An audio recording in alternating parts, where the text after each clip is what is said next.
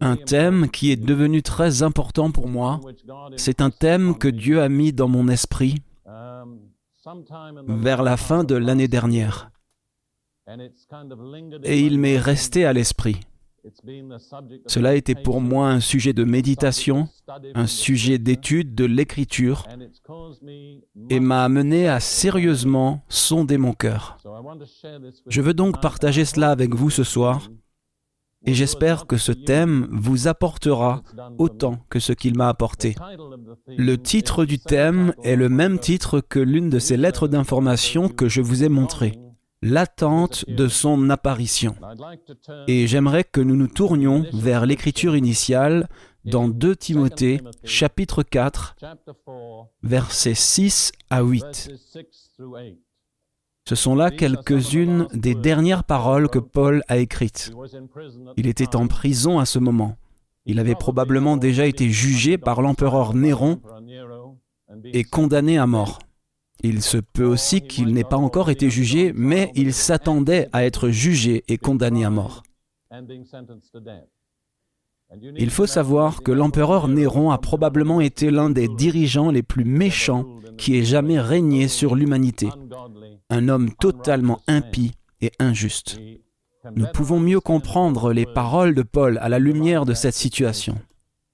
Donc il dit, car pour moi je sers déjà de libation et le moment de mon départ approche. Je lisais le texte en grec ce soir et il m'a semblé qu'un meilleur mot que départ serait délivrance. Le mot départ n'exprime pas grand-chose de ce que vous en pensez.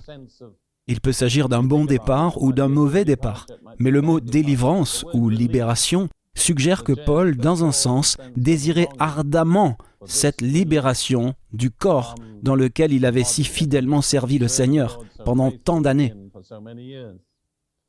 J'aime la phrase ⁇ Je sers déjà de libation ⁇ ou d'offrande versée.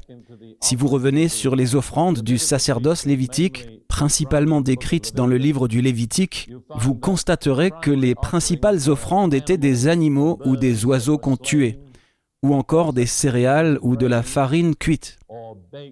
Mais avec presque toutes les offrandes, Dieu avait ordonné qu'il y ait aussi une offrande de boisson. Une certaine quantité de vin était versée avec l'offrande. C'est donc à cela que Paul fait référence.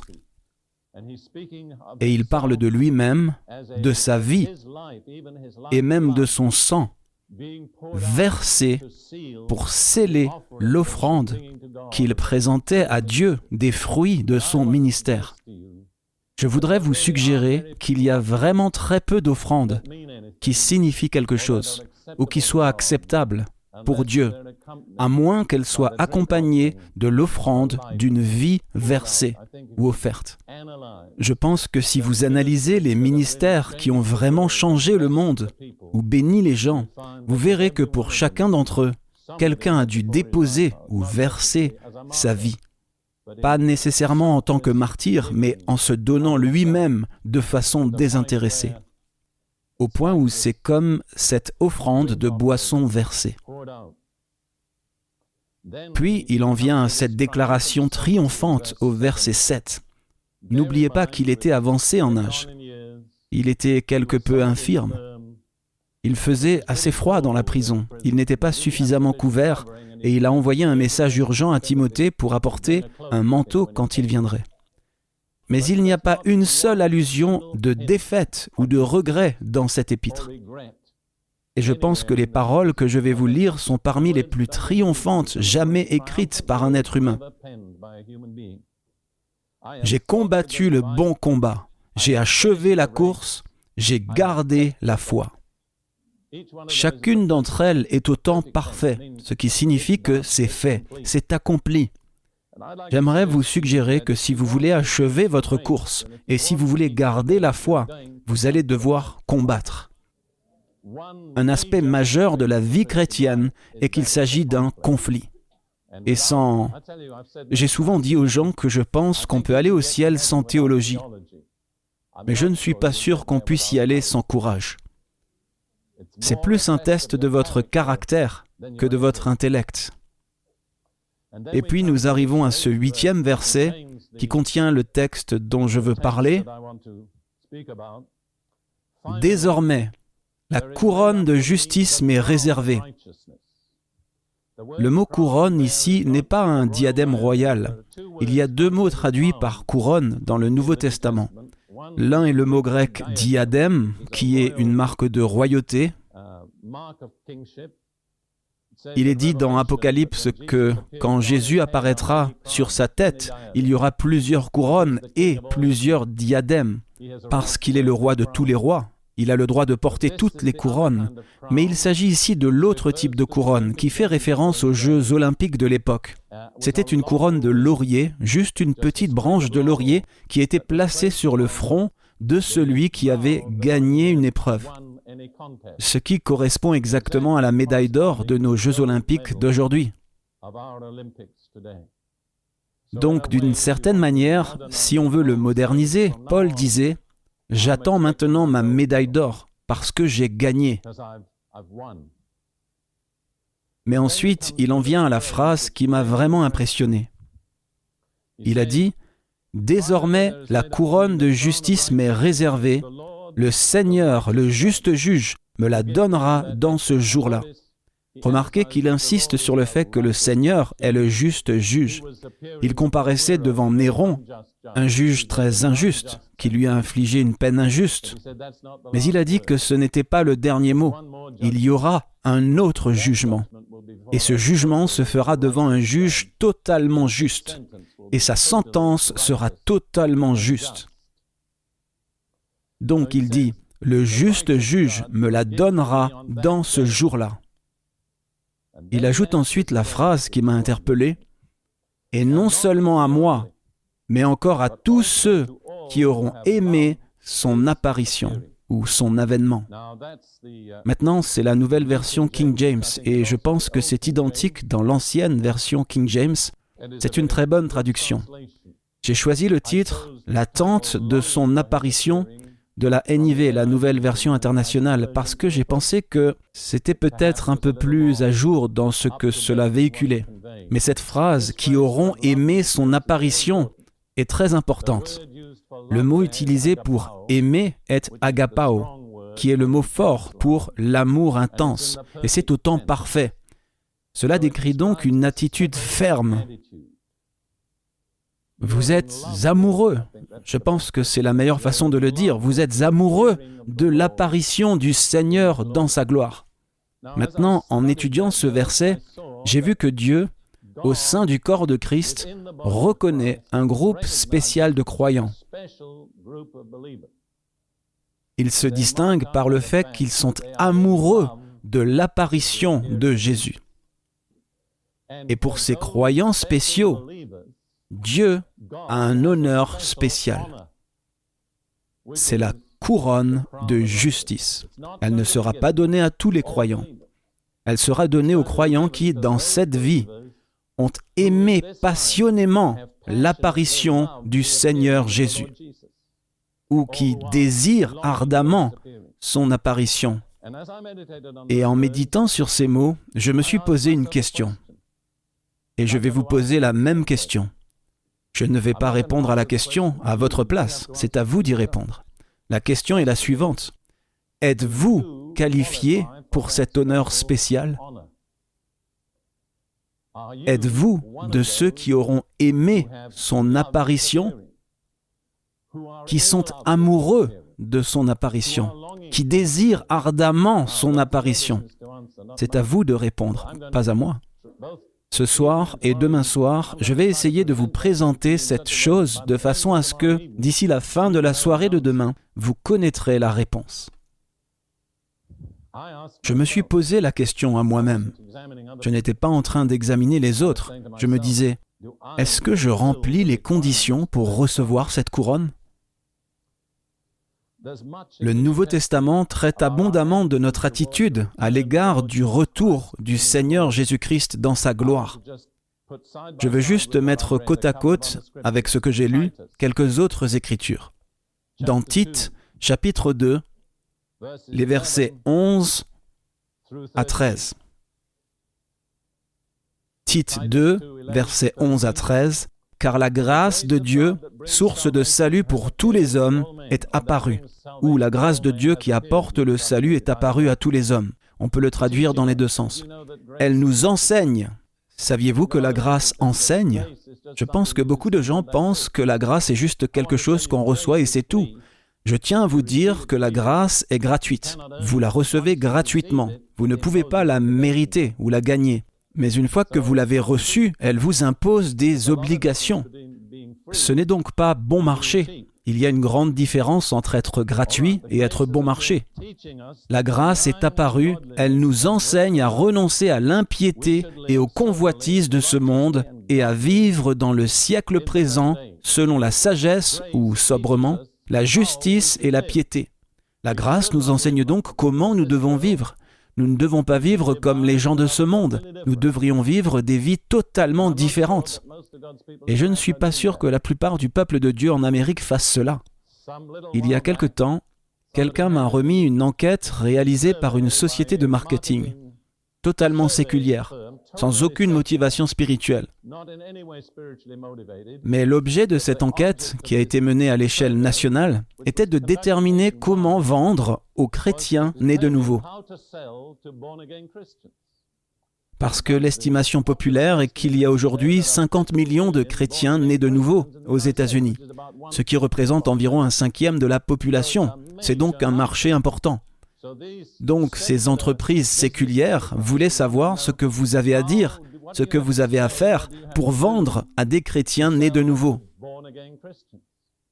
C'était une analyse très approfondie. Étant un chrétien né de nouveau, j'ai pu voir à quel point cette analyse était exacte, me déplaçant parmi les chrétiens nés de nouveau.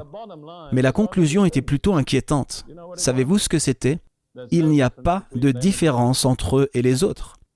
Ils sont motivés de la même façon. Ils répondent aux mêmes attraits et aux mêmes impulsions. Leurs normes sont fondamentalement les mêmes. Ça, ce n'est pas la grâce.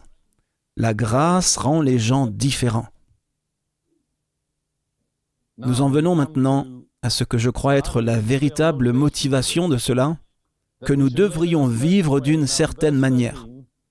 Verset 13, en attendant la bienheureuse espérance et l'apparition de la gloire du grand Dieu et notre Sauveur Jésus-Christ. Quelle est donc la motivation ultime pour la façon dont nous vivons?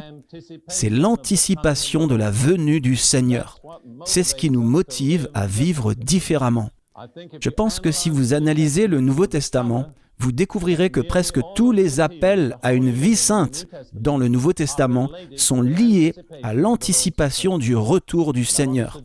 Je veux vous suggérer que là où l'Église ne vit pas dans cette anticipation, ses normes de sainteté seront toujours inférieures à celles du Nouveau Testament. Il est dit la bienheureuse espérance. J'ai l'impression que ce soir, il y a un certain nombre de personnes plutôt désespérées ici. Je voudrais vous suggérer que peut-être vous êtes sans espoir parce que vous ne regardez que les choses du temps. Vous souffrez peut-être de problèmes économiques, vous souffrez peut-être de problèmes familiaux. Quand vous regardez horizontalement la vie, vous ne voyez pas grand-chose à espérer. Votre problème, c'est que vous regardez dans la mauvaise direction. La perspective ici-bas est sombre. Le regard vers le haut est lumineux. Aucun chrétien ne devrait être désespéré. Seuls les inconvertis devraient être désespérés.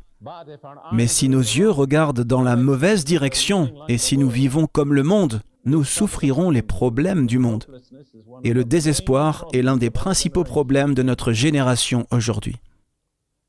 Vous remarquez que Paul appelle ici Jésus le grand Dieu et notre Sauveur. C'est important. Jésus est Dieu. Si vous ne voulez pas l'appeler Dieu, je me demande si vous avez le droit de l'appeler Sauveur.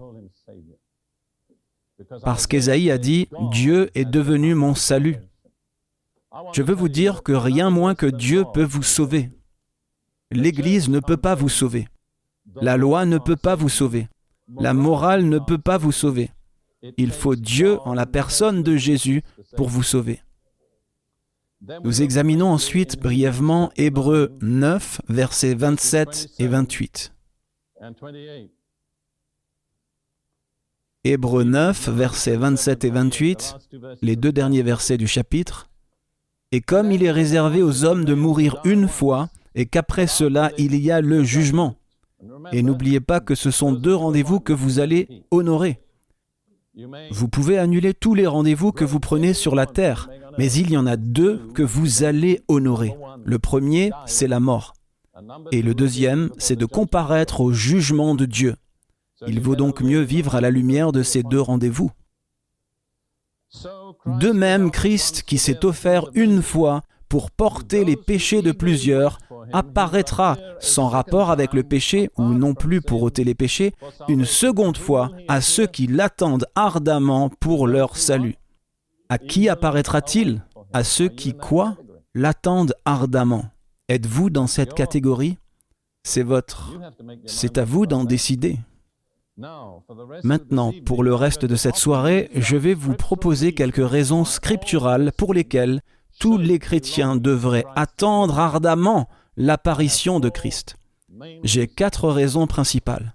La première, je pense, peut surprendre certains d'entre vous, mais j'espère pouvoir vous donner une base solide et scripturale pour cela.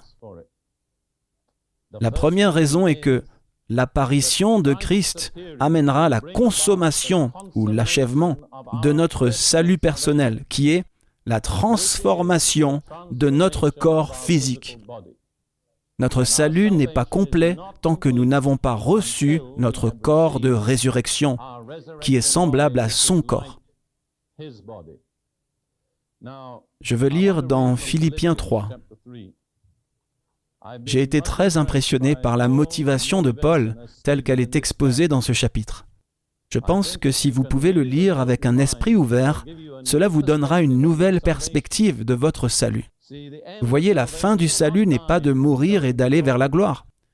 Ce n'est pas la fin. C'est une étape qui est une étape très importante, mais ce n'est pas la fin. Il y a quelque chose au-delà de cela. Paul dit dans Philippiens 3, verset 8,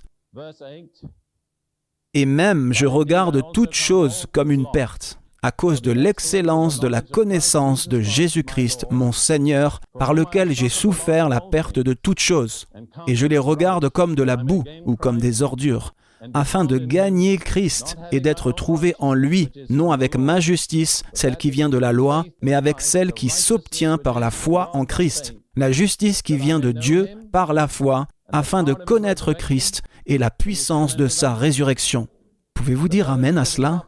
Et la communion de ses souffrances. Pouvez-vous dire Amen à cela? Il faut faire un effort pour dire Amen à cela, n'est-ce pas?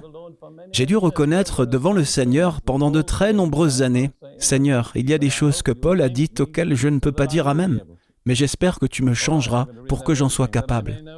Je vais relire ce verset encore une fois, afin de connaître Christ et la puissance de sa résurrection et la communion de ses souffrances en devenant conforme à lui dans sa mort, pour parvenir, si je puis, à la résurrection d'entre les morts. Cette expression, si je puis, ou par quelque moyen, pourrait alternativement être traduite d'une manière ou d'une autre.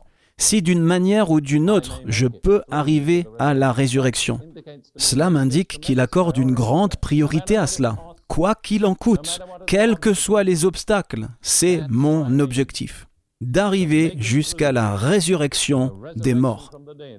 Il y a un mot inhabituel utilisé pour la résurrection qui signifie la résurrection extérieure.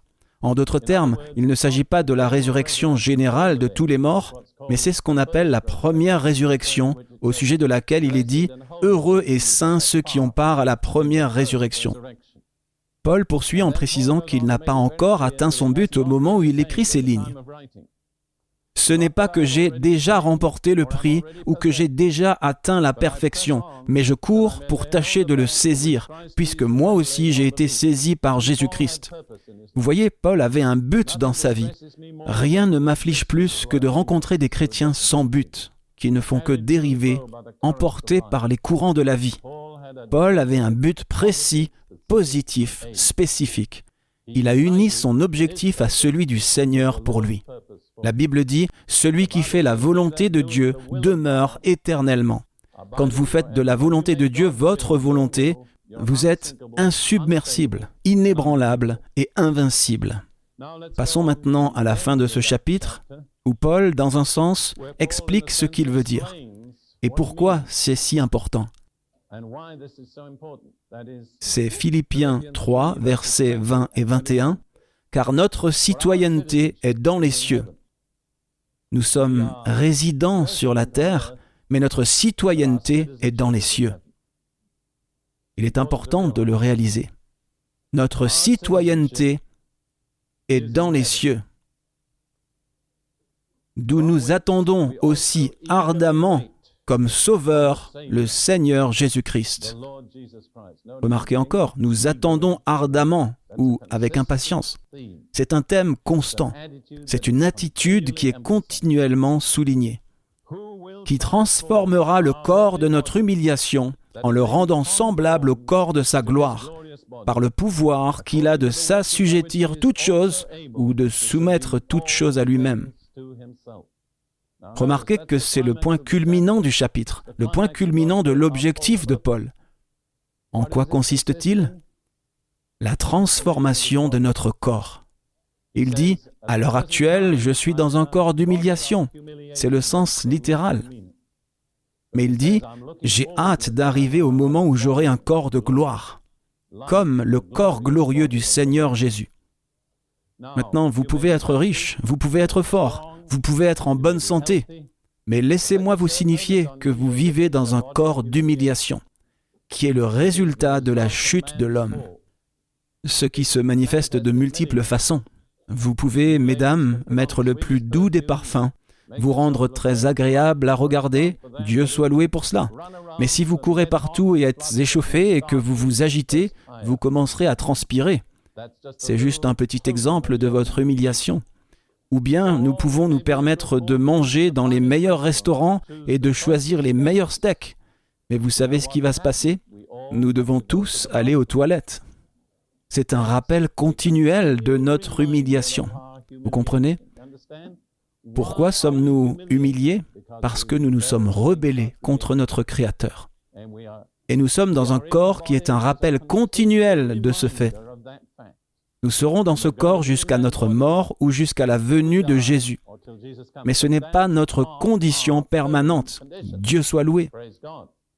Nous allons avoir un nouveau corps. Et ce sera un corps de gloire. Nous serons libérés de notre humiliation. Et nous entrerons dans la gloire du Seigneur. Et c'est ce que Paul dit qu'il vise. Il ne parle pas seulement de mourir et d'aller rejoindre le Seigneur. Il a mentionné cela dans les chapitres précédents de Philippiens, mais il va plus loin, jusqu'à l'apparition du Seigneur, la résurrection et le corps de résurrection. C'est la consommation finale de notre salut personnel. Colossiens chapitre 3, versets 3 et 4. Paul dit aux croyants, car vous avez connu la mort. C'est important. Je pense que l'ancienne version King James dit Vous êtes mort, si je ne me trompe pas. Mais vraiment, c'est la bonne traduction. C'est le temps passé simple. Et ça fait ressortir que nous parlons d'un fait historique. Quand sommes-nous morts? Quand Jésus est mort sur la croix. Notre vieil homme a été crucifié en lui. Vous voyez? C'est un fait historique et c'est vrai que vous le croyez ou non. Mais le fait d'y croire va faire une grande différence dans votre vie. Donc Paul dit, vous êtes mort. Puis il dit, eh bien, où est votre vie? Et il continue, et votre vie est cachée avec Christ en Dieu. Cela devrait vous donner un sentiment de sécurité. Si votre vie est cachée avec Christ en Dieu, il n'y a pas de puissance du mal qui puisse toucher cette vie. Elle est absolument hors de portée de toutes les forces du mal. Votre vie est cachée avec Christ en Dieu. Quand Christ, qui est notre vie, apparaîtra, permettez-moi de vous partager une simple pensée. Si vous êtes aux prises avec la faiblesse ou la maladie, certaines des déclarations les plus simples de l'Écriture sont les plus profondes. Il est dit que Christ est notre vie. Qu'est-ce qu'on peut demander de plus que cela Vous voyez? Cette vie est plus grande que tous les problèmes, toutes les pressions, toutes les infirmités. Disons-le ensemble. Christ est notre vie. Répétons-le encore une fois. Christ est notre vie. Disons-le une troisième fois. Christ est notre vie. Maintenant, nous devons dire louons le Seigneur. Que pourrions-nous dire d'autre après cela?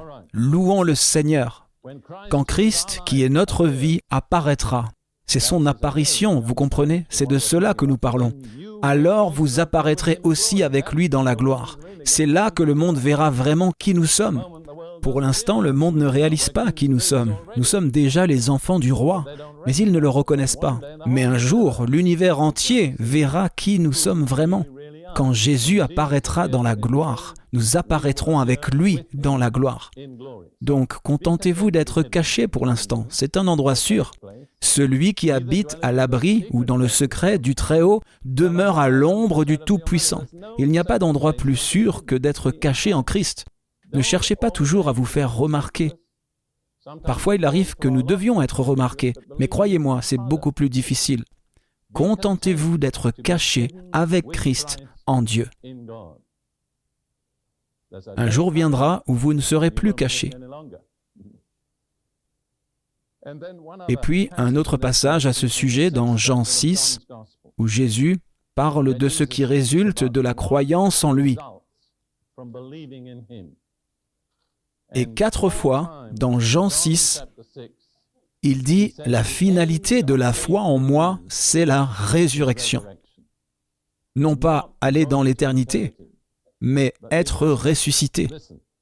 Écoutez, Jean chapitre 6, verset 39. Telle est la volonté du Père qui m'a envoyé, que je ne perde rien de tout ce qu'il m'a donné, mais que je le relève au dernier jour. Le relève, le ressuscite, vous comprenez?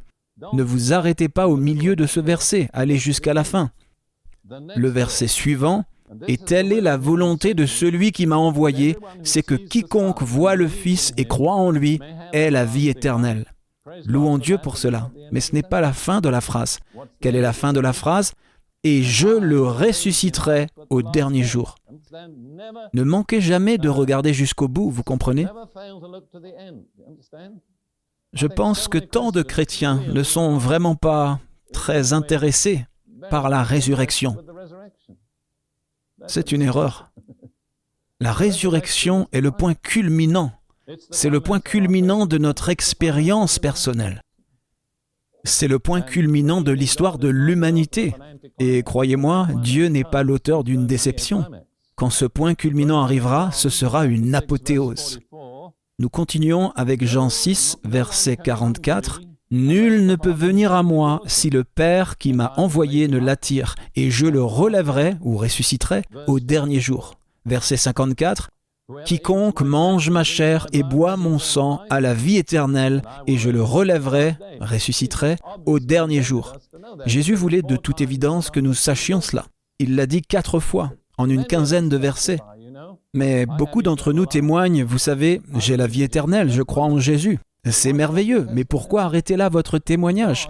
Dieu va me ressusciter au dernier jour. Croyez-moi, cela attirera beaucoup d'attention de la part des gens qui ne sont pas impressionnés par le simple fait d'avoir la vie éternelle. Nous avons, en un sens, tronqué le message. Nous avons laissé de côté le point culminant. C'est comme avoir un livre sans le dernier chapitre. Vous voyez, le dernier chapitre de notre livre est celui que tout le monde veut lire. C'est le chapitre de Ruth comment nous nous sommes rencontrés et tout ce qui s'est passé après, ce qui, croyez-moi, est passionnant. Mais si nous publions le livre sans ce chapitre, les gens se plaindraient. Ils diraient, vous ne nous racontez pas la fin de l'histoire. Alors, quand vous témoignez auprès des gens, n'oubliez pas d'inclure le dernier chapitre du livre. La deuxième raison pour laquelle tous les chrétiens devraient attendre ardemment l'apparition du Seigneur, c'est qu'elle marquera la consommation de notre union de deux manières. D'abord avec Christ lui-même, notre union avec lui ne sera complète que lorsqu'il apparaîtra. Passons à Apocalypse, chapitre 19.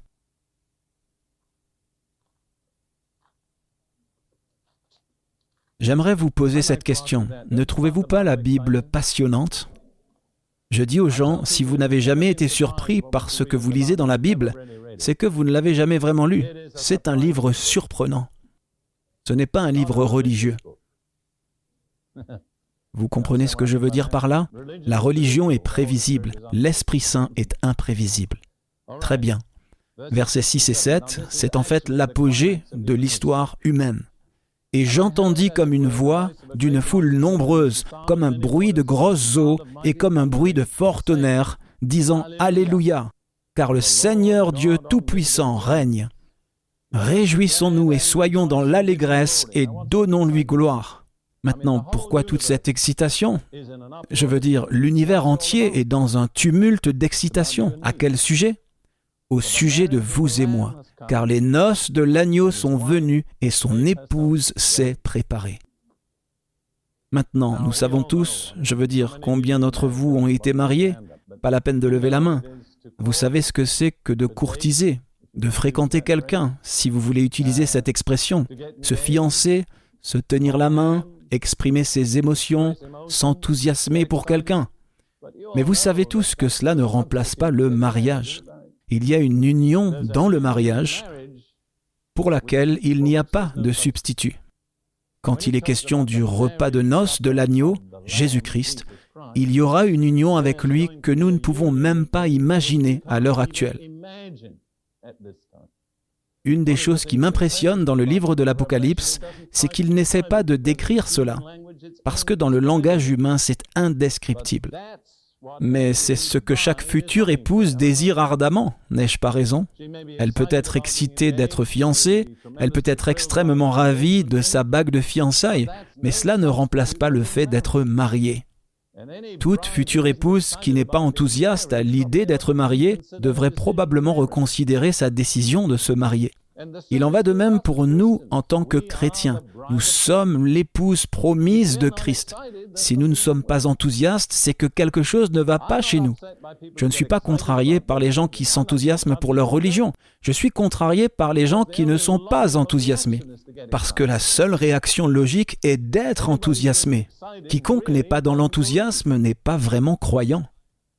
Je vais juste vous donner cette petite illustration. J'ai grandi dans l'église anglicane en Grande-Bretagne.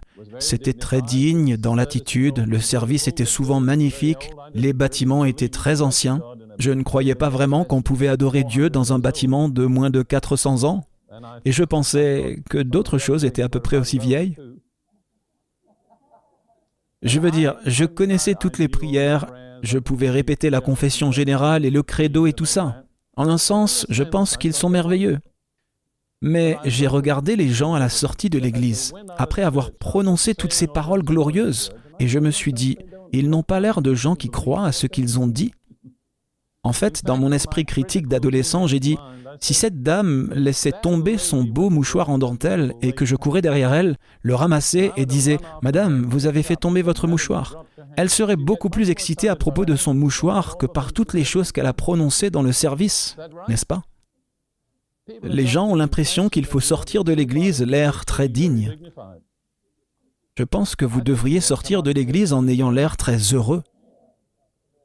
Si vous dansiez et sautiez, je n'y verrais pas d'inconvénient. Sincèrement, je ne plaisante pas. J'essaye juste de vous présenter le fait que je pense que c'était... Quel était le nom de cet homme? Je ne me souviens pas de son nom. Un ancien serviteur de Dieu, il y a à peu près une génération en arrière, il a dit ceci. La température de l'Église est tellement inférieure à la normale que si quelqu'un devient normal, nous pensons qu'il a de la fièvre.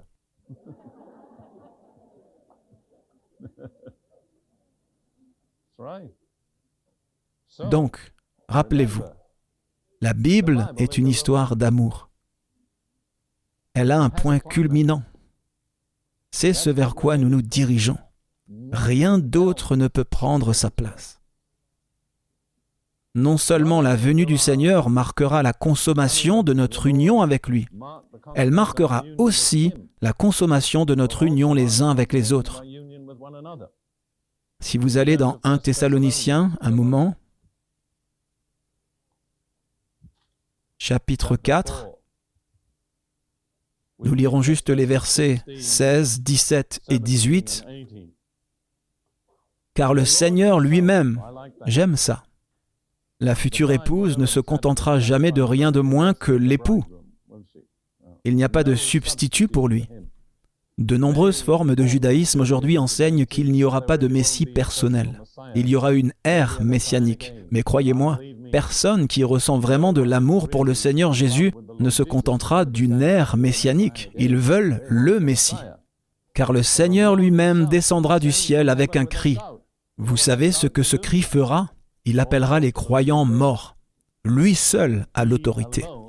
Quand il se tenait devant le tombeau de Lazare et qu'il a appelé Lazare à sortir, il a pris soin d'être précis. Il a dit Lazare, sors. Parce que s'il avait simplement dit sors, tous les morts seraient sortis. Non, vraiment.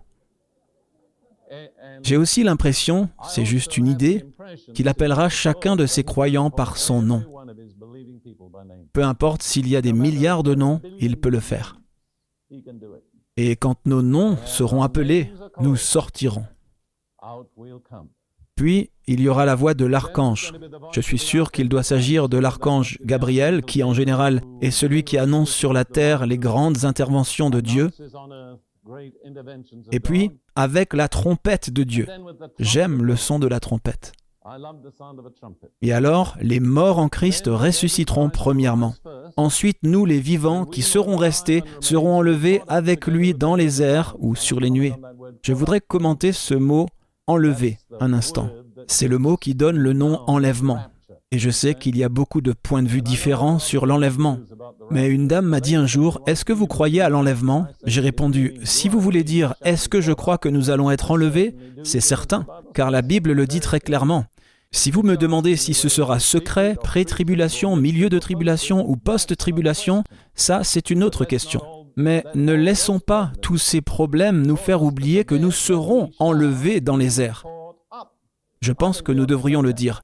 Nous serons enlevés dans les airs. Tournez-vous vers votre voisin et dites-le.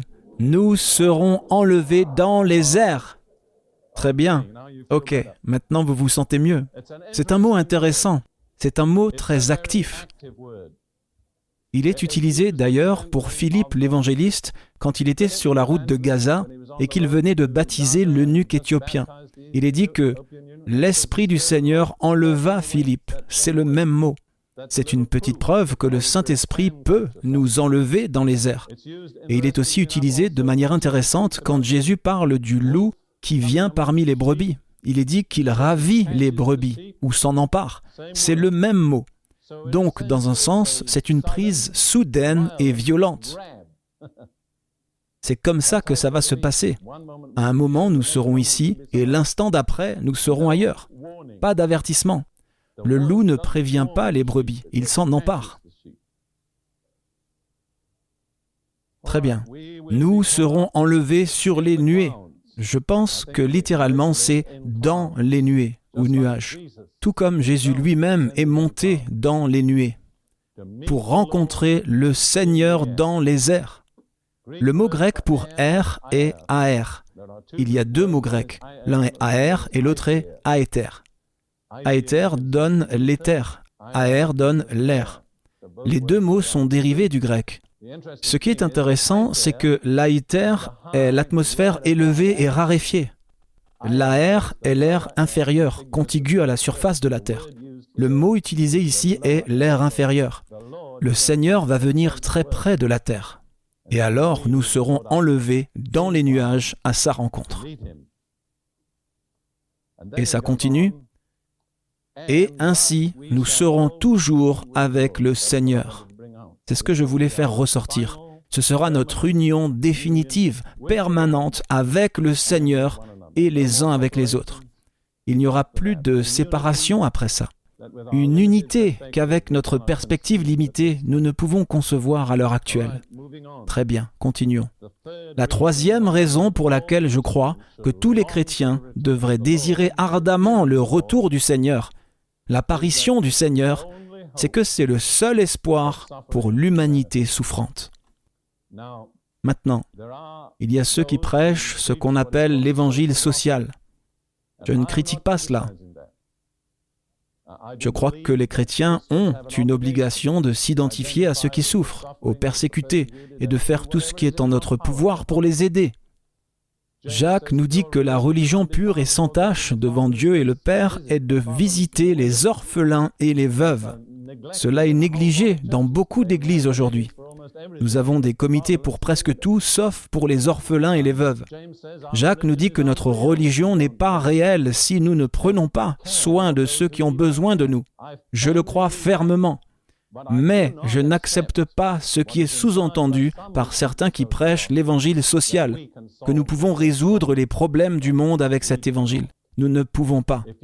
Si vous avez voyagé comme Ruth et moi dans différents pays en priant pour les malades, parfois je dois dire que mon esprit est absolument stupéfait par un aperçu de la souffrance totale de l'humanité. Et je ne crois pas que cela va en s'améliorant. En fait, on pourrait dire que la situation empire. La médecine moderne a fait des miracles, mais combien de personnes ont accès à la médecine moderne? Vous savez, la population des États-Unis représente 7% de la population mondiale totale. Ne jugez pas la situation du monde par ce que vous voyez autour de vous en Amérique. On dit que 10 millions de personnes meurent de faim chaque année. Et la plupart d'entre eux sont des petits-enfants. Si on considère l'ampleur de la guerre, de la famine, de l'oppression, de l'injustice, de la cruauté, de la haine, de la maladie, je ne crois vraiment pas que notre esprit puisse supporter une révélation totale de cela. Maintenant, je suis assez naïf pour croire que lorsque le Seigneur viendra et qu'il établira son royaume il bannira la guerre, l'oppression, la famine, la maladie, la haine et tous les maux qui les accompagnent. Je crois que nous avons l'obligation de démontrer aujourd'hui même sa compassion pour ceux qui souffrent. Mais n'ayons pas à l'idée que nous, l'Église, par nous-mêmes, puissions répondre à l'ensemble des besoins de l'humanité. Je ne crois pas que nous le puissions. De plus, je ne crois pas que la grande majorité de l'humanité soit prête à remplir les conditions pour que leurs besoins soient satisfaits. C'est le vrai problème de fond.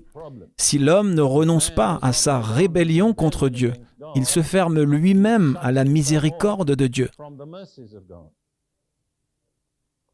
Je veux donc vous lire un aperçu de ce que je crois être ce que nous appelons le royaume messianique. Certains utilisent le mot millénaire ou millénium, ce qui me convient. Millénaire signifie simplement mille ans. Je crois moi-même qu'il y aura un millénaire. Cela est affirmé six fois dans le chapitre 20 d'Apocalypse. Donc je ne sais pas combien de fois encore Dieu doit le dire avant que nous puissions le croire. Mais si vous ne le croyez pas, je veux dire, c'est votre privilège. Comment vous interprétez ces mots, c'est votre problème. Regardons le psaume 72, qui est une prière pour le fils du roi. Le roi était probablement David. Dans un sens, son fils était Salomon.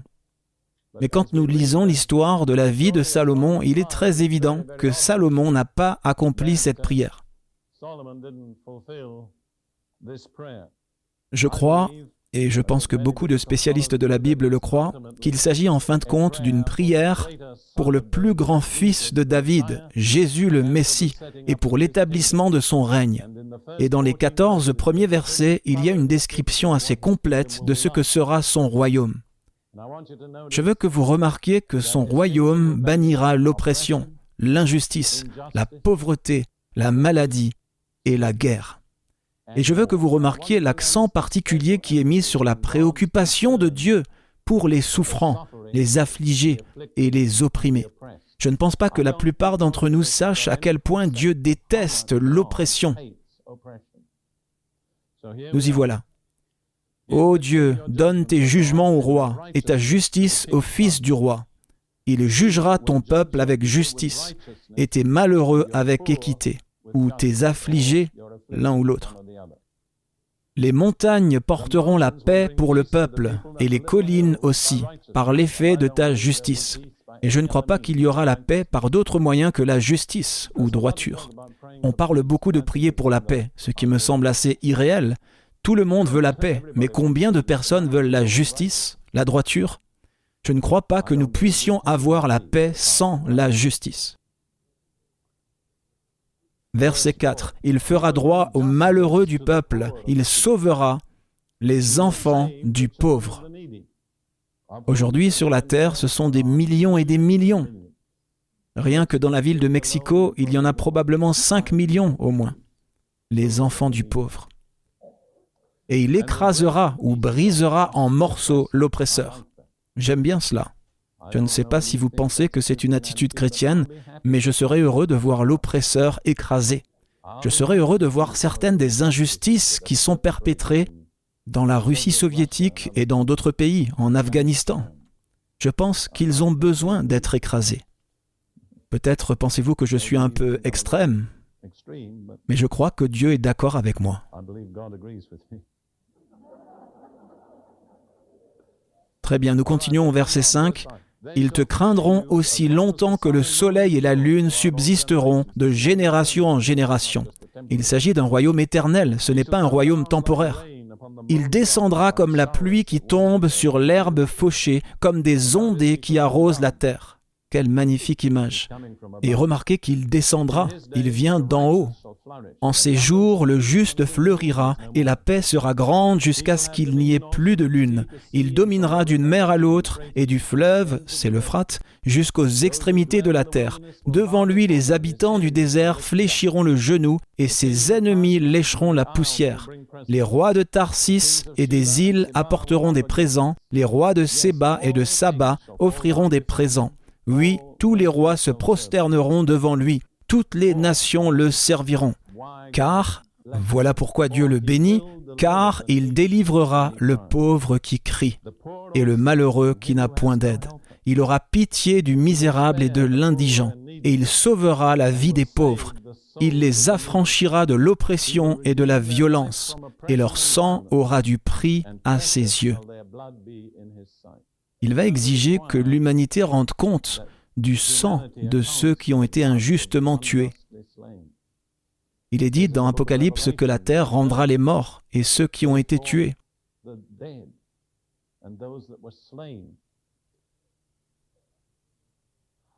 Je voudrais lire aussi dans le psaume 102 juste deux versets qui vraiment renforcent cette image. Psaume 102, versets 17 et 18, des versets clés. Verset 17, car le Seigneur rebâtira Sion. Rebâtir, en français moderne, reconstruire ou restaurer. Il apparaîtra dans sa gloire. C'est très clair, il apparaîtra dans sa gloire. L'ancienne version King James dit Quand le Seigneur rebâtira Sion, il apparaîtra dans sa gloire. En d'autres termes, le Seigneur va apparaître dans une saison de restauration du peuple de Dieu. Pendant ce siècle, nous avons vécu dans cette saison, vous comprenez? Elle a commencé dès le début de celui-ci. Et Dieu a deux peuples de l'Alliance sur la terre, l'Église et Israël. Et si vous regardez l'histoire des 80 dernières années environ, vous constaterez qu'il y a eu un travail de restauration parallèle et constant des deux peuples de l'alliance de Dieu. Le Seigneur ne peut pas revenir tant qu'il n'a pas rebâti Sion, car l'Écriture dit, quand il rebâtira Sion, alors il apparaîtra dans sa gloire. Maintenant, Notez le verset suivant. Il sera attentif à la prière du misérable. Il ne dédaignera pas sa prière. Donc la venue du Seigneur dans sa gloire aura pour but de défendre les pauvres et ceux qui ont été injustement affligés et opprimés. J'ai vécu une expérience qui m'a frappé. Comme beaucoup d'entre vous le savent, Ruth et moi vivons environ la moitié de l'année à Jérusalem. L'un des endroits où nous aimons aller de temps en temps est ce qu'on appelle le mur occidental ou le mur des lamentations, le mur de fondation occidentale de la zone de l'ancien temple, ce qui représente l'endroit le plus sacré sur la terre pour le peuple juif. Et ils s'y rendent régulièrement pour lire leurs livres de prière et célébrer des offices et pour faire leurs demandes de prière. La façon dont ils font leurs requêtes de prière, c'est qu'ils les écrivent sur des petits bouts de papier, comme nous le ferions lors d'un service religieux, mais au lieu de les mettre dans la boîte à offrandes, ils vont les coincer dans les fissures entre les pierres. Et donc, à chaque fois que vous allez là-bas, vous verrez littéralement des milliers de petits bouts de papier glissés dans les fissures entre les pierres. J'étais là-bas un jour où il y avait beaucoup de vent, et le vent faisait s'envoler beaucoup de ces morceaux de papier insérés dans les fissures, et ils virevoltaient sur le sol en pierre. J'étais juste un peu cynique en regardant tous ces petits bouts de papier. Je me suis dit qu'il y avait beaucoup de prières qui n'avaient pas été exaucées.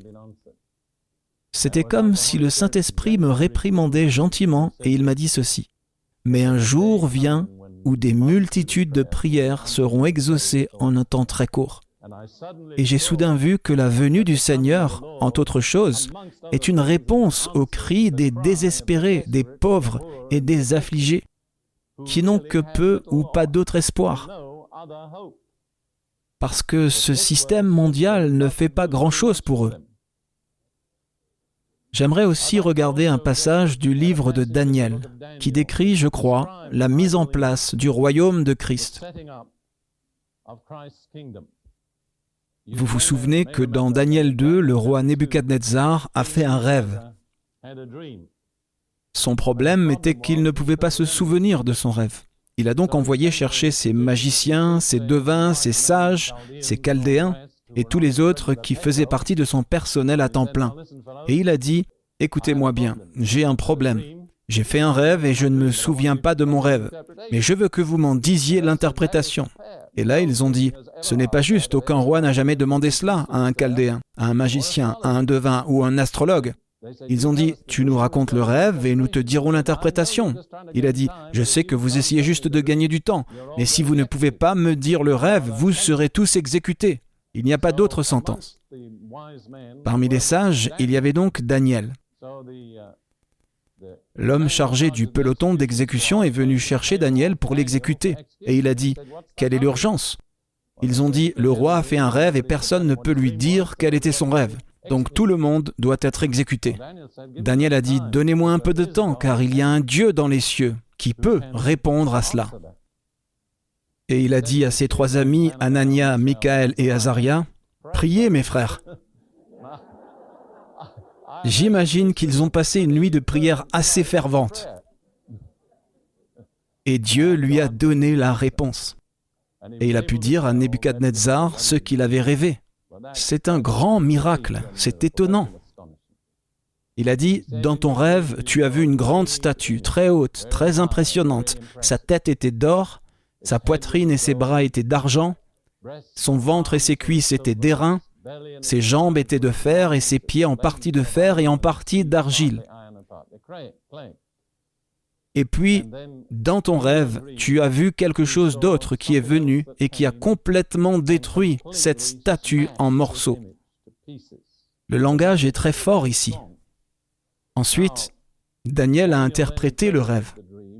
Et l'interprétation standard de la plupart des commentateurs bibliques est qu'il s'agissait de quatre empires païens successifs qui allaient dominer Jérusalem, la terre et le peuple d'Israël. Et il a dit à Nebuchadnezzar, Tu es la tête d'or, c'est Babylone. Après Babylone viennent la poitrine et les bras d'argent, c'était la Perse. Après cela est venu le ventre et les cuisses d'airain, c'était Alexandre le Grand et l'Empire grec qui s'est élevé. Après lui est venu l'Empire de fer qui était sans aucun doute Rome. Et puis, il y a beaucoup de controverses au sujet des pieds, mais il me semble très clair que les pieds doivent être placés à la fin de notre temps, car c'est sur les pieds de la statue que vient la destruction. Et bien sûr, de très nombreux commentateurs bibliques croient qu'il y aura une confédération de dix royaumes en Europe. Les dix rois correspondant aux dix orteils. Maintenant, c'est de la spéculation. Je pense que c'est une spéculation raisonnable. Je ne dis pas que c'est vrai. Je ne veux pas m'étendre sur ce sujet, mais je veux juste lire brièvement le récit de l'impact du royaume de Dieu sur ces royaumes des nations. D'ailleurs, quand on y pense, Dieu a le sens de l'humour, car ce sont là les quatre grands empires qui ont dominé l'histoire pendant environ 500 ans, 400 ans, et aux yeux des hommes, ils étaient puissants et impressionnants.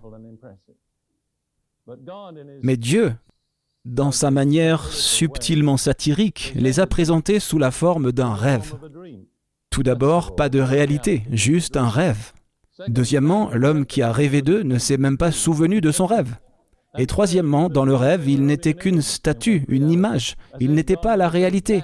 C'est comme si Dieu disait, voilà ce que je pense des puissances mondiales des nations. C'est un rêve dont il ne se souvient pas et c'est un rêve à propos d'une statue, une image, et elle va être détruite de toute façon. Maintenant, lisons ceci, le petit passage où il est question de ce qui s'est passé. Chapitre 2, verset 31. Ça fait partie de l'interprétation de Daniel. Ô roi, tu regardais et tu voyais une grande statue. Cette statue était immense et d'une splendeur extraordinaire. Elle était debout devant toi et son aspect était terrible. La tête de cette statue était d'or pur, sa poitrine et ses bras étaient d'argent, son ventre et ses cuisses étaient d'airain, ses jambes de fer, ses pieds en partie de fer et en partie d'argile. Tu regardais lorsqu'une pierre se détacha sans le secours d'aucune main. Cette pierre, c'est le royaume du Messie, vous comprenez? Frappa les pieds de fer et d'argile de la statue. C'est la dernière forme de la domination des nations, les pieds, et les mis en pièces. Cela n'a pas ajusté progressivement la situation mondiale. Ce n'est pas ce qui est exprimé en aucun cas. Ils n'ont pas non plus décidé soudainement qu'il valait mieux servir le Seigneur. Ils ont eu leur chance et l'ont refusé. Maintenant, écoutez la fin. Alors le fer, l'argile, l'airain, l'argent et l'or, c'est toutes les matières, furent brisés ensemble, ou brisés en même temps, et devinrent comme la balle qui s'échappe du nerf en été. Le vent les emporta, et nulle trace n'en fut retrouvée. Mais la pierre qui avait frappé la statue devint une grande montagne, et remplit toute la terre. Je vous suggère que c'est une image de l'intervention soudaine et totale de Dieu, qui ne laissera aucune trace de l'ordre mondial des nations existantes il sera totalement supprimé. Et il finira soudainement et violemment. Êtes-vous d'accord avec cela? Je ne pense pas que vous puissiez interpréter ce passage d'une autre façon. Voici comment Daniel continue, juste le verset 44. C'est la fin de son interprétation. Et dans le temps de ces rois, le Dieu des cieux établira un royaume qui ne sera jamais détruit et qui ne passera point sous la domination d'un autre peuple. Il brisera et anéantira tous ces royaumes-là, et lui-même subsistera éternellement. Cette pierre, qui est devenue une montagne, est le royaume messianique que Dieu va mettre en place. La raison pour laquelle je m'attarde sur ce point est la suivante. Je pense que nous devons voir qu'il ne s'agit pas du résultat d'un processus graduel de christianisation du monde mais ce sera une intervention soudaine de Dieu qui fera tomber en jugement tous les chefs impies et tous les royaumes de la terre. Pouvez-vous dire Amen? Vous savez, il est important que nous consentions au jugement de Dieu, parce que ça ne va pas le changer lui, mais ça nous aide nous. Maintenant, je vais me tourner vers un passage dans 1 Thessaloniciens 5 juste après le passage que nous avons lu au sujet du Seigneur qui viendra dans un cri, à la voix de l'archange et avec la trompette de Dieu. 1 Thessaloniciens 5, versets 2 et 3. 1 Thessaloniciens 5, versets 2 et 3, Car vous savez bien vous-même que le jour du Seigneur viendra comme un voleur dans la nuit, inattendu pour les gens qui ne sont pas préparés, sauf pour les enfants de Dieu. Car quand les hommes diront, ce sont les gens de ce monde, quand les hommes diront paix et sûreté, alors une ruine soudaine les surprendra, comme les douleurs de l'enfantement surprennent la femme enceinte, et ils n'échapperont point. Alors, quand le monde pensera que tout est bien réglé, sans aucune interférence désagréable de Dieu, ou sans aucune obligation d'observer ses justes exigences, ou d'honorer son Fils Jésus-Christ, quand le monde aura tout réglé, tout va s'écrouler. Louons Dieu. Puis nous devons lire le verset suivant. Mais vous, frères, vous n'êtes pas dans les ténèbres pour que ce jour vous surprenne comme un voleur. Il ne faut pas que cela nous prenne au dépourvu. Permettez-moi de vous poser une question.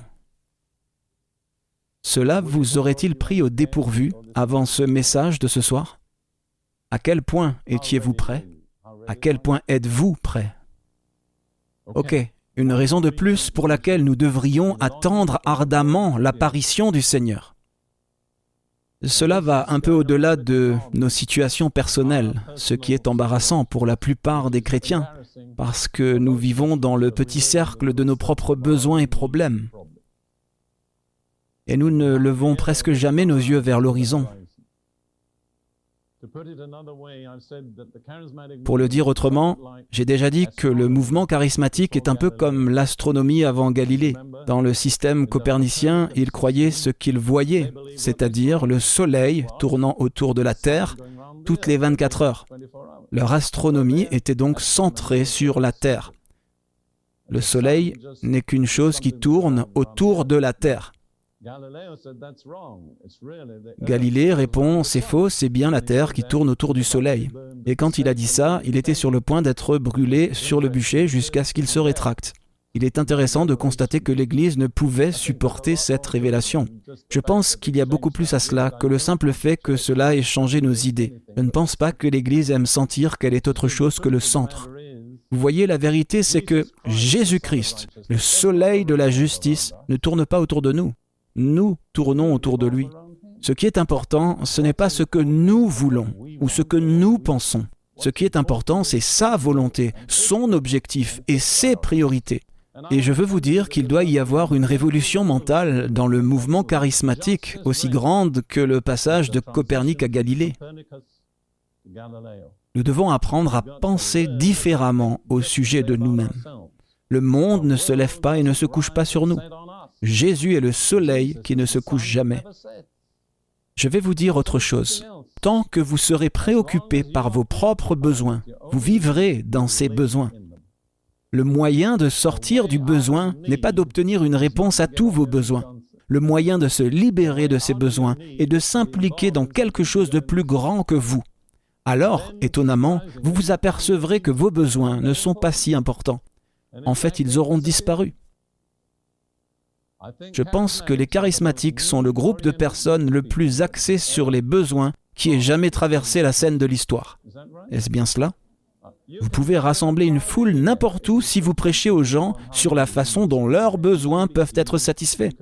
Vous pouvez être guéri, vous pouvez prospérer, vous pouvez avoir tout ce que vous voulez et plus encore. Eh bien, il y a une certaine vérité en ceci, mais c'est excessif. Ce qui compte vraiment, c'est ce que Dieu veut, son but. La première demande que Jésus nous a dit de prier, c'est quoi Que ton règne vienne.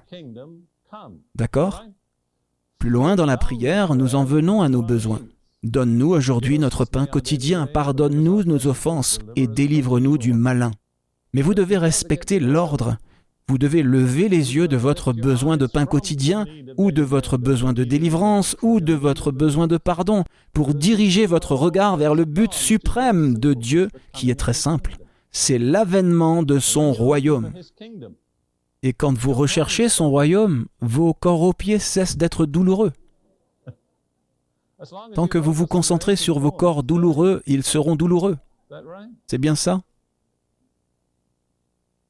L'égocentrisme est une prison dans laquelle Satan a enfermé l'homme. Mon ami Bob Mumford dit, Quand l'homme est tombé, il s'est enfermé dans sa petite boîte à égo. Et il faut la grâce de Dieu pour briser cette boîte et nous en libérer. Les gens qui sont heureux ne sont pas les personnes qui vivent pour elles-mêmes. Ce sont les personnes qui vivent pour les autres. Très bien, nous arrivons donc à quelque chose qui est plus grand que nous. Ça ne mettra pas plus d'argent sur votre compte en banque. Ça ne vous permettra peut-être même pas d'acheter une nouvelle Cadillac. Ça ne résoudra peut-être même pas les problèmes économiques de votre ville. Mais c'est passionnant. Ce que je veux dire, c'est que l'apparition de Jésus apportera la rédemption de toute la création. Maintenant, nous regardons au-delà de nous-mêmes, vous comprenez? Ce n'est pas moi et mon besoin.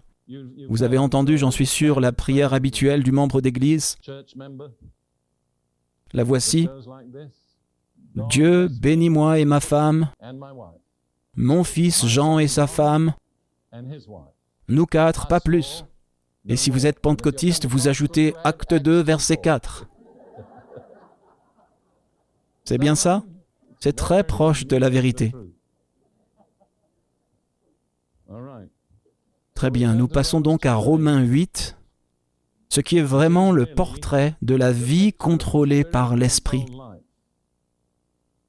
Romains chapitre 8. Je voudrais vous faire remarquer, et si je m'engage là-dedans, je n'en sortirai pas, donc je dois être prudent, il y a une porte vers Romains 8. Vous ne pouvez pas vivre une vie remplie de l'Esprit si vous ne passez pas par la porte. Et la porte est le verset 1, en toute logique. Que dit le verset 1 Il n'y a donc aucune condamnation.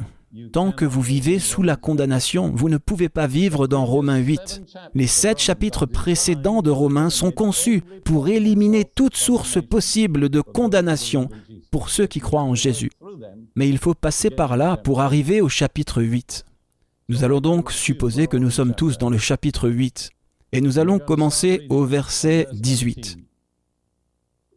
Romains 8, verset 18 car j'estime que les souffrances du temps présent ne sont pas dignes d'être comparées à la gloire qui sera révélée en nous.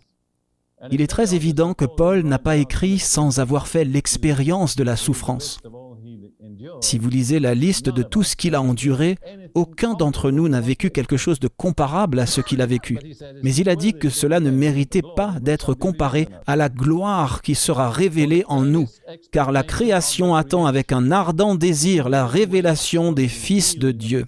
Qui sont les fils de Dieu? Nous, c'est cela. Toute la création attend que l'Église soit prête. C'est embarrassant, n'est-ce pas? Surtout quand on pense au chemin qu'il reste à parcourir pour être prêt. Très bien. Verset 20. Car la création a été soumise à la vanité ou à la futilité, non de son gré, mais à cause de celui qui l'y a soumise, avec l'espérance. Quand on lit le mot vanité ou futilité, cela devrait vous ramener principalement à l'Ecclésiaste.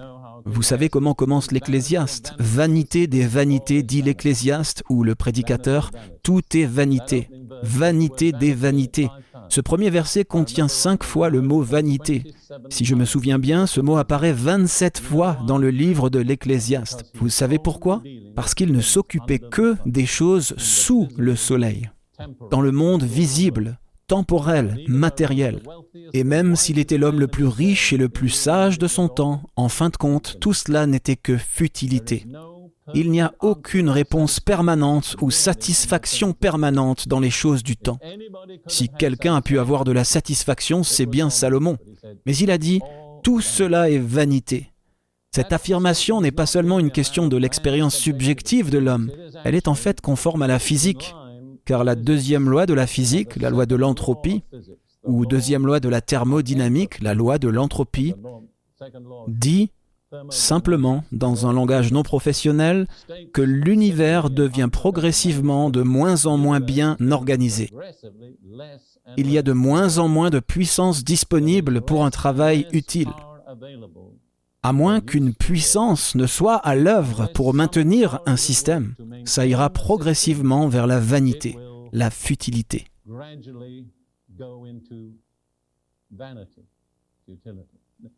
C'est étonnant parce que c'est une loi de la physique établie et acceptée. Je n'ai jamais compris comment les scientifiques réconcilient cela avec la théorie de l'évolution. Pour moi, il semble que les deux choses sont directement opposées. Je n'ai jamais cru à la théorie de l'évolution. J'espère que vous ne me trouverez pas naïf, mais j'étais un étudiant professionnel et un professeur de philosophie, et je l'ai étudié. Et même lorsque j'étais totalement étranger à Christ et à l'Église, je ne pouvais pas croire à la théorie de l'évolution. Elle est truffée d'incohérences. C'est juste en passant. Mais elle peut en fait être un véritable obstacle dans l'esprit de certains d'entre vous pour voir ce que dit la Bible. Donc la création a été soumise à la vanité, à la futilité, à cause de la chute de l'homme. Vous voyez? Le Seigneur a dit à Adam, Le sol est maudit à cause de toi. Il produira des épines et des chardons. Il n'y a jamais eu d'épines ou de chardons jusqu'à la chute de l'homme. Vous voyez, l'homme était responsable devant Dieu. Il était le représentant autorisé de Dieu sur toute la terre. Et quand il est tombé, son domaine a souffert. C'est un fait extraordinaire, mais c'est vrai. Je ne sais pas si vous avez jamais pensé à Jésus quand il a été amené devant Pilate. Il l'avait revêtu d'un manteau de pourpre et ils lui ont mis sur la tête une couronne d'épines. Il se tenait là avec les épines sur sa tête et la couleur pourpre du chardon sur son vêtement, en témoignage du fait qu'il portait la malédiction que le péché de l'homme avait apportée sur la terre. Donc, puisque Jésus est devenu malédiction, la terre sera finalement rachetée de cette malédiction, mais seulement lorsque les fils de Dieu seront accomplis. Continuons à lire versets 20 et 21. En général, c'est traduit aujourd'hui à la fin du verset 20, avec l'espérance que la création elle-même sera délivrée de l'esclavage de la corruption pour avoir part à la liberté de la gloire des enfants de Dieu. Donc, quand nous entrerons dans la gloire, la création sera libérée. Car nous savons, verset 22, le problème c'est que la plupart du temps, quand Paul dit que nous savons, la plupart d'entre nous ne savent pas. Tout comme quand il dit Frères, je ne veux pas que vous ignoriez, soyez sûrs que les neuf dixièmes de l'Église en sont ignorants. C'est ironique, mais c'est comme ça. Verset 22. Car nous savons, ou nous espérons que nous savons, que jusqu'à ce jour la création tout entière soupire et souffre les douleurs de l'enfantement. C'est une déclaration étonnante, n'est-ce pas? Permettez-moi de vous demander honnêtement, étiez-vous au courant de ce fait avant maintenant? Avez-vous réalisé que notre faute a provoqué cette agonie sur toute la création? Et toute la création est dans le processus des douleurs de l'enfantement pour donner naissance à une ère nouvelle, l'ère messianique. Entendez-vous les soupirs, les gémissements? Paul dit dans le verset suivant, Et ce n'est pas elle seulement, mais nous aussi qui avons les prémices de l'esprit. Ça devrait être les charismatiques. Et les autres, permettez-moi de ne pas le limiter aux charismatiques. Nous aussi, nous soupirons en nous-mêmes. Est-ce que c'est vrai pour vous? Une attente ardente. Remarquez encore ce mot. Attendant. Nous l'avons eu trois fois ce soir, toujours pour le même événement. En attendant l'adoption, c'est-à-dire la rédemption de notre corps. Nous sommes revenus au point de départ. Quel est l'objectif? La rédemption de notre corps, rien de moins que cela. Quand nos corps seront rachetés, quand nous serons entrés dans notre gloire, quand nous recevrons nos corps de résurrection, la création tout entière connaîtra un changement dramatique et glorieux. N'est-ce pas passionnant? Si vous n'êtes pas enthousiaste à cause de ça, il y a quelque chose qui ne va pas. Je ne veux pas vous critiquer, mais je veux dire, on ne peut pas croire cela sans être excité. Maintenant, j'aimerais lire quelques passages des psaumes pour terminer ce soir, en essayant de vous montrer que si vous n'êtes pas dans une attente ardente, la nature l'est. D'abord du psaume 96, puis du psaume 98. Psaume 96, versets 11 à 13. Que les cieux se réjouissent et que la terre soit dans l'allégresse que la mer retentisse avec tout ce qu'elle contient. C'est formidable quand la mer commence à retentir ou mugir. Vous vous souvenez que Jésus a dit que l'un des signes précédant immédiatement son retour serait le grand bruit de la mer et des vagues et les hommes rendant l'âme de terreur. Ces deux passages sont directement liés. Que la mer retentisse avec tout ce qu'elle contient, que la campagne s'égaye avec tout ce qu'elle renferme, Alors tous les arbres des forêts pousseront des cris de joie devant le Seigneur, car il vient, car il vient pour juger la terre. Il jugera le monde avec justice et les peuples selon sa fidélité ou par sa vérité. Vous voyez, il n'y a pas d'autre substitut pour les problèmes que la justice ou droiture. Qu'il s'agisse de nos problèmes personnels, qu'il s'agisse des problèmes de l'humanité, les problèmes de cette terre, la seule solution est la justice ou droiture. Et la justice ne sera établie que lorsque le Seigneur reviendra. Je pense que le psaume 98 est encore plus saisissant versets 7 à 9. Psaume 98, versets 7 à 9. Que la mer retentisse avec tout ce qu'elle contient. Je lis cela et c'est presque comme si j'étais en train de planter le décor.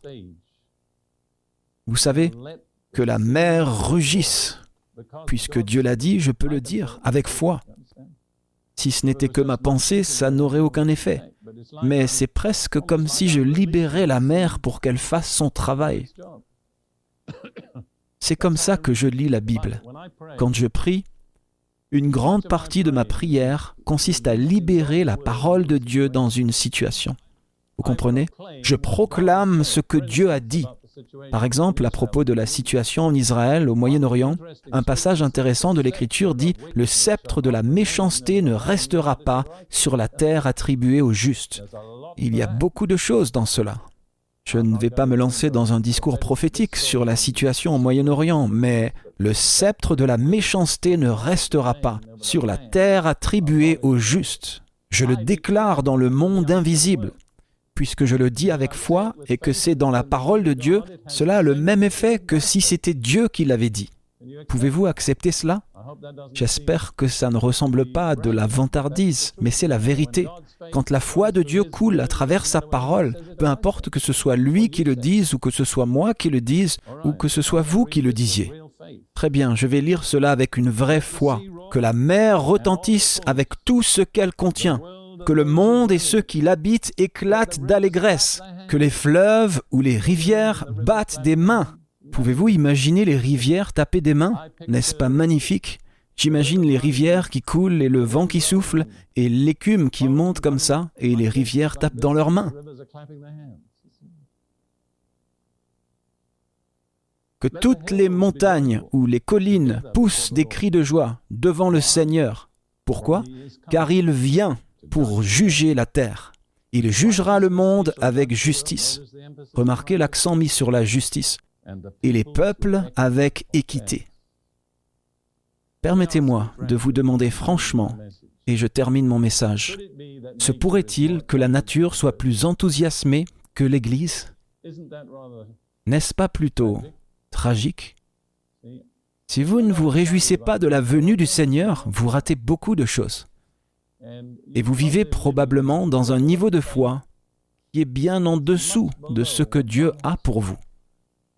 Vous êtes probablement, franchement, en train de vivre au niveau de vos problèmes. Je veux vous suggérer ce soir que vous avez besoin de saisir le fait qu'il s'agisse de l'espérance bénie qui est placée devant l'Église.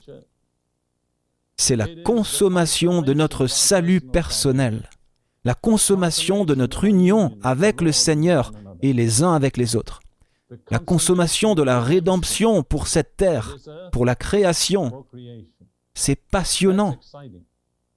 L'une des choses qui m'impressionne, c'est de voir à quel point l'Église joue un rôle déterminant.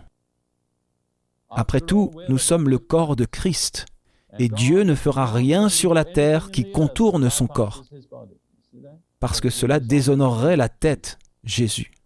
Nous devons être à la hauteur de notre destin. Nous devons passer moins de temps devant la télévision et plus de temps devant la Bible. Vous savez, j'ai dit aux gens dans beaucoup d'endroits ces derniers temps, si vous voulez être un vrai géant spirituel, je peux vous dire comment faire. Il suffit d'échanger deux choses. Échanger l'une contre l'autre. Les deux choses sont le temps que vous passez avec votre Bible et le temps que vous passez devant la télévision ou votre écran. Il vous suffit de les échanger et vous deviendrez super spirituel. C'est bien cela? Ce n'est pas le cas de vous tous, mais c'est le cas de la plupart d'entre vous. Je ne suis pas contre la télévision, mais elle ne vous dit pas certaines des choses que la Bible vous dit, croyez-moi. Je voudrais juste considérer un instant que nous réfléchissions à ce que j'ai dit, au thème que j'ai présenté, et à faire face à ce que j'ai dit. J'aimerais vous demander pour un moment ou deux d'incliner la tête pour prier et de vous isoler avec le Seigneur et avec la parole que vous avez entendue. Considérez ce que j'ai enseigné. Je crois vraiment, je peux dire que c'est tout droit sorti de la Bible.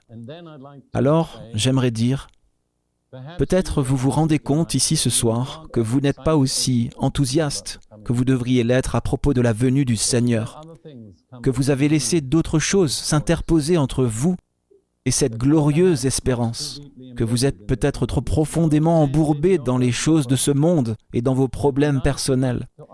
Et ce soir, vous voulez demander au Seigneur son pardon, sa miséricorde et un renouveau spirituel dans votre vie, où vos priorités s'aligneront sur celles de Dieu. Si vous voulez prendre cette décision et faire cette prière, j'aimerais que vous leviez la main un instant en signe d'acquiescement. C'est formidable. Dieu soit loué. Ceux d'entre vous qui ont levé la main, qui sont la grande majorité, voulez-vous vous lever? Si vous avez levé la main et vous voulez faire cette prière, ce n'est pas une condamnation de ceux qui n'ont pas levé la main, croyez-moi. Nous ne devrions pas tous avoir à lever la main. Nous allons maintenant terminer par une prière. Je vais vous offrir ces mots, mais ils n'auront d'effet que si vous les dites de votre cœur au Seigneur. Dites ces mots. Seigneur Jésus-Christ, je crois que tu viens dans la gloire. Je crois que c'est la bienheureuse espérance bénie qui nous est offerte. Mais Seigneur, cette espérance est assombrie dans ma pensée et dans mes priorités. Et j'ai accordé trop d'attention à d'autres choses. Seigneur, je veux te demander de me pardonner, de me libérer de tout esclavage et de faire que la réalité de ta venue soit très vivante pour moi. Et aide-moi, Seigneur, à m'y préparer pour que je sois prêt pour tout ce qui vient sur la terre et que je puisse me tenir devant toi, le Fils de l'homme, pour te voir dans ta gloire et être transformé à ta ressemblance. Au nom de Jésus. Amen. Merci Seigneur. Maintenant, prenez un moment ou deux pour prier vous-même.